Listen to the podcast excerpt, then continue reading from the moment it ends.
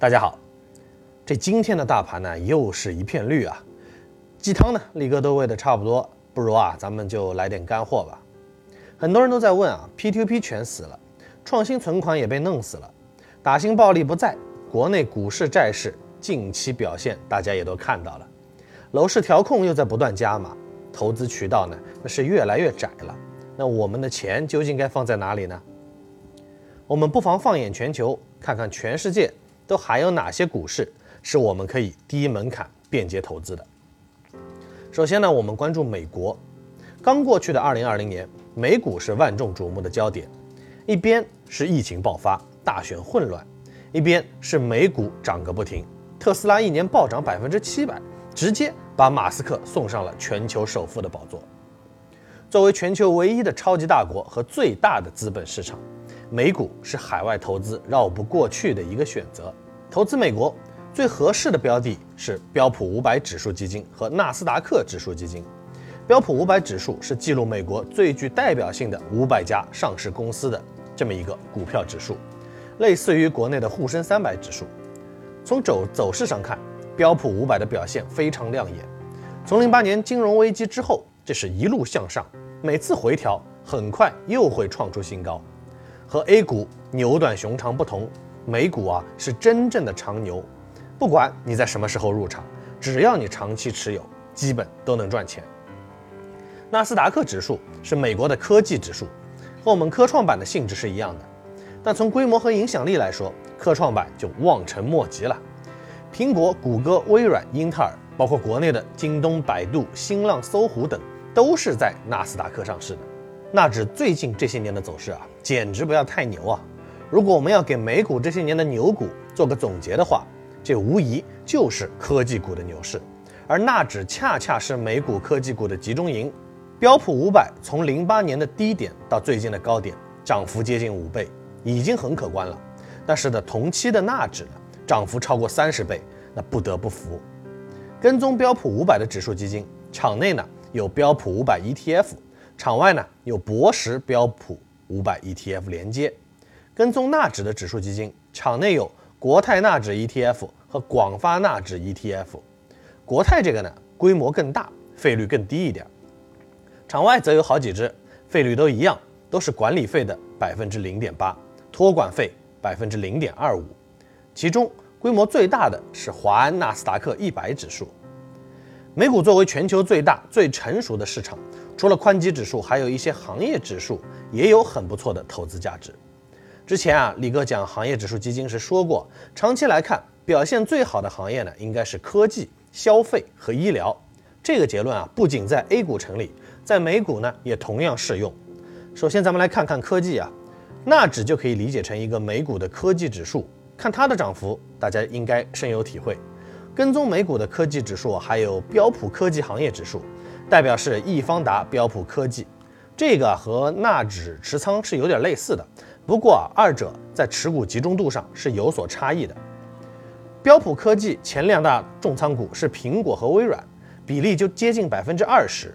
在纳斯达克一百指数中，苹果和微软呢虽然也是两大重仓股，但是啊比例下降到了百分之十。接下来呢，我们再来看看消费。最近两年，以白酒为代表的消费行业可以说是 A 股最亮眼的星，美股消费也是长期表现非常不错的行业。这消费啊，分为必需消费和可选消费。必须消费里面最重要的呢，就是食品饮料；可选消费呢，就是日常生活中一些可有可无的消费，又叫做升级消费。美国那边啊叫品质消费，主要呢是家电、汽车、传媒这些啊。那么必须消费的特点啊是需求稳定，受经济和收入影响不大。可选消费就不一样了，与经济表现息息相关。经济繁荣，人们收入升高，中产阶级不断壮大，就很容易出现消费升级，可选消费表现就差强劲一些。反之呢，经济萎靡，这部分消费就会率先被砍掉，以保证必须消费为主。那么中国是发展中国家啊，国内人均收入还不是太高，所以过去这些年以白酒为代表的必须消费表现得更加强劲。但美国是发达国家，人均收入已经很高了，大部分人在食品饮料上的花费其实差别是不大的。过去这些年反而是可选消费表现得更好。目前国内能买到的美国消费行业指数基金只有一个，那就是华宝美国消费，跟踪的呢是美国的品质消费。所以啊，国内的投资者其实呢也没得选。那刚刚我说的这只指数基金啊，不到十年涨幅是百分之三百六，表现还是很不错的。虽然和国内的白酒还是没得比。指数的前十大重仓股里面有亚马逊、加德堡、麦当劳、耐克、星巴克等等啊，也都是大家耳熟能详的消费企业。医药呢也是牛股辈出啊，长期表现非常优异的行业。不过啊，目前国内能买到的美股医药指数基金是非常的少的。现在啊，规模大于一亿的有广发全球医疗保健，它的前十大重仓股呢就是强生啊、联合健康、呃罗氏、默克、诺华等等啊。需要注意的是，这个指数投资的是全球范围内的医药股，并不只是美股的医药股。不过啊，医药龙头主要呢还是在美国，所以啊，姑且当做一只美股医药指数基金来投，问题也是不大的。那么聊完了美国，我们再来说说日本啊。日本作为一个发达国家和成熟的经济体，在全球的影响力也是不容小觑的。但是日本这个国家老龄化严重，缺乏经济活力，未来啊看不到光明的前途。自上个世纪八十年代经济泡沫破裂之后，日本就一直没有缓过神来。日经二二五指数至今还停留在三十年前的位置。虽然日本股市算不上一个好的选择，但是啊，作为备胎还是不错的。因为日股和 A 股相关性很低，而且啊，从产业结构看，主要是消费股，其次是科技股，和 A 股呢是有很强的互补和对冲的效果。另外啊，单从近十年的走势来看，日本股市的表现其实还是不错的，从九千多点涨到了目前的两万八千多点。目前国内投资日本股市的基金有四只，都是去年发布的，三个是跟踪日经二二五指数的，一个是跟踪东证指数的。跟踪东证指数的这个规模呢，只有不到一个亿。跟踪日经二二五指数的基金里啊，费率最低的是易方达日经二二五 ETF，不过啊，这只基金的规模呢，也只有零点七亿。规模最大的华夏野村日经二二五 ETF，目前呢，规模也只有零点八七亿。实在是惨不忍睹，而且啊，投资日本的这几只指数基金目前都只有 ETF，只能用股票账户进行场内交易。那接下来我们再把目光放到欧洲这边啊，欧洲目前影响比较大的国家呢是德国、英国和法国。我们一个个来看啊，首先说德国，德国是欧盟的发动机，经济也是欧洲最好的。德国最强大的产业体系是高端制造业，它也始终把重心放在了实体产业。更准确的说，是现代工业领域的精益求精和不断创新上，适当配点德股呢，还是比较有必要的。投资德股啊，最好的投资标的是德国三十，场内基金呢是德国三十 ETF，场外基金呢是德国三十连接。接下来呢是英国，英国呢是老牌的资本主义国家，伦敦证券交易所更是全球三大证券交易所之一。但是啊，英国最近发展确实是让人不敢恭维啊。脱欧事件闹得沸沸扬扬，至今还没有好的解决方法。英国股市两千年以后也一直没涨，令人唏嘘。不过啊，这里面有一个主要原因是两千年英国的股票太贵了，当时英国的股市已经连续涨了近二十年。投资英国股市啊，最好的标的呢是富时一百指数，和我们中证一百差不多，这是英国股市大盘股的代表。其中啊，很多公司都是世界知名企业。比如啊，汇丰啊，皇家壳牌等等啊，跟踪富时一百的指数基金，目前国内只有一个建信富时一百指数，但这个指数规模太低，目前 A 类和 C 类规模加起来只有零点八亿元。最后我们再来说说法国啊，法国股市算是比较有特色的，里面一大批奢侈品公司，大名鼎鼎的奢侈品公司啊，都驻扎在法国上市。比如说啊，这个路易威登、轩尼诗、爱马仕、开云集团、欧莱雅等等啊，就算你没用过他们的产品，你一定啊听过这些品牌。不过啊，法国股市的走势呢，其实并不好，和英国呢是难兄难弟。从两千年到现在也基本上没涨，一直在做俯卧撑。投资法国最好的标的呢是法国 CAC 四十指数，类似于国内的上证五零。上面说的那些奢侈品公司啊，都在这个设指数里面。跟踪这个指数的基金，国内啊现在只有一个华安法国 CAC 四十 ETF，目前规模呢也只有零点五四亿。接下来我们来聊聊印度啊，今天呢越来越多的人提到二十一世纪是龙象之争的世纪，人口即将超越中国的印度是我们不容忽视的竞争对手和合作伙伴。而且啊，印度人口结构比例呢比中国更加的年轻，在中国人口红利已经消失、正在陷入老龄化的当下，印度这一优势无疑呢显得更加宝贵。当然，和中国相比，印度在很多方面还要落后的多，包括啊基础建设、基础教育、国家凝聚力等等啊。这次疫情啊，印度的应对实在是一团糟，实际感染人数已经上亿，和中国确实相差很大。当然，我们也不否认印度的发展潜力，把印度股市作为中国股市身后的备胎，谁发展的好就选谁，岂不更好？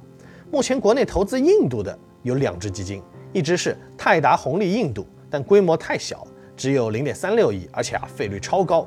托管费啊加管理费要百分之二点一美元，另一支呢是公营印度基金人民币，规模稍大，有一点五亿，但还是和前面的基金一样啊，费率太高，托管加管理呢总共要百分之一点八每年。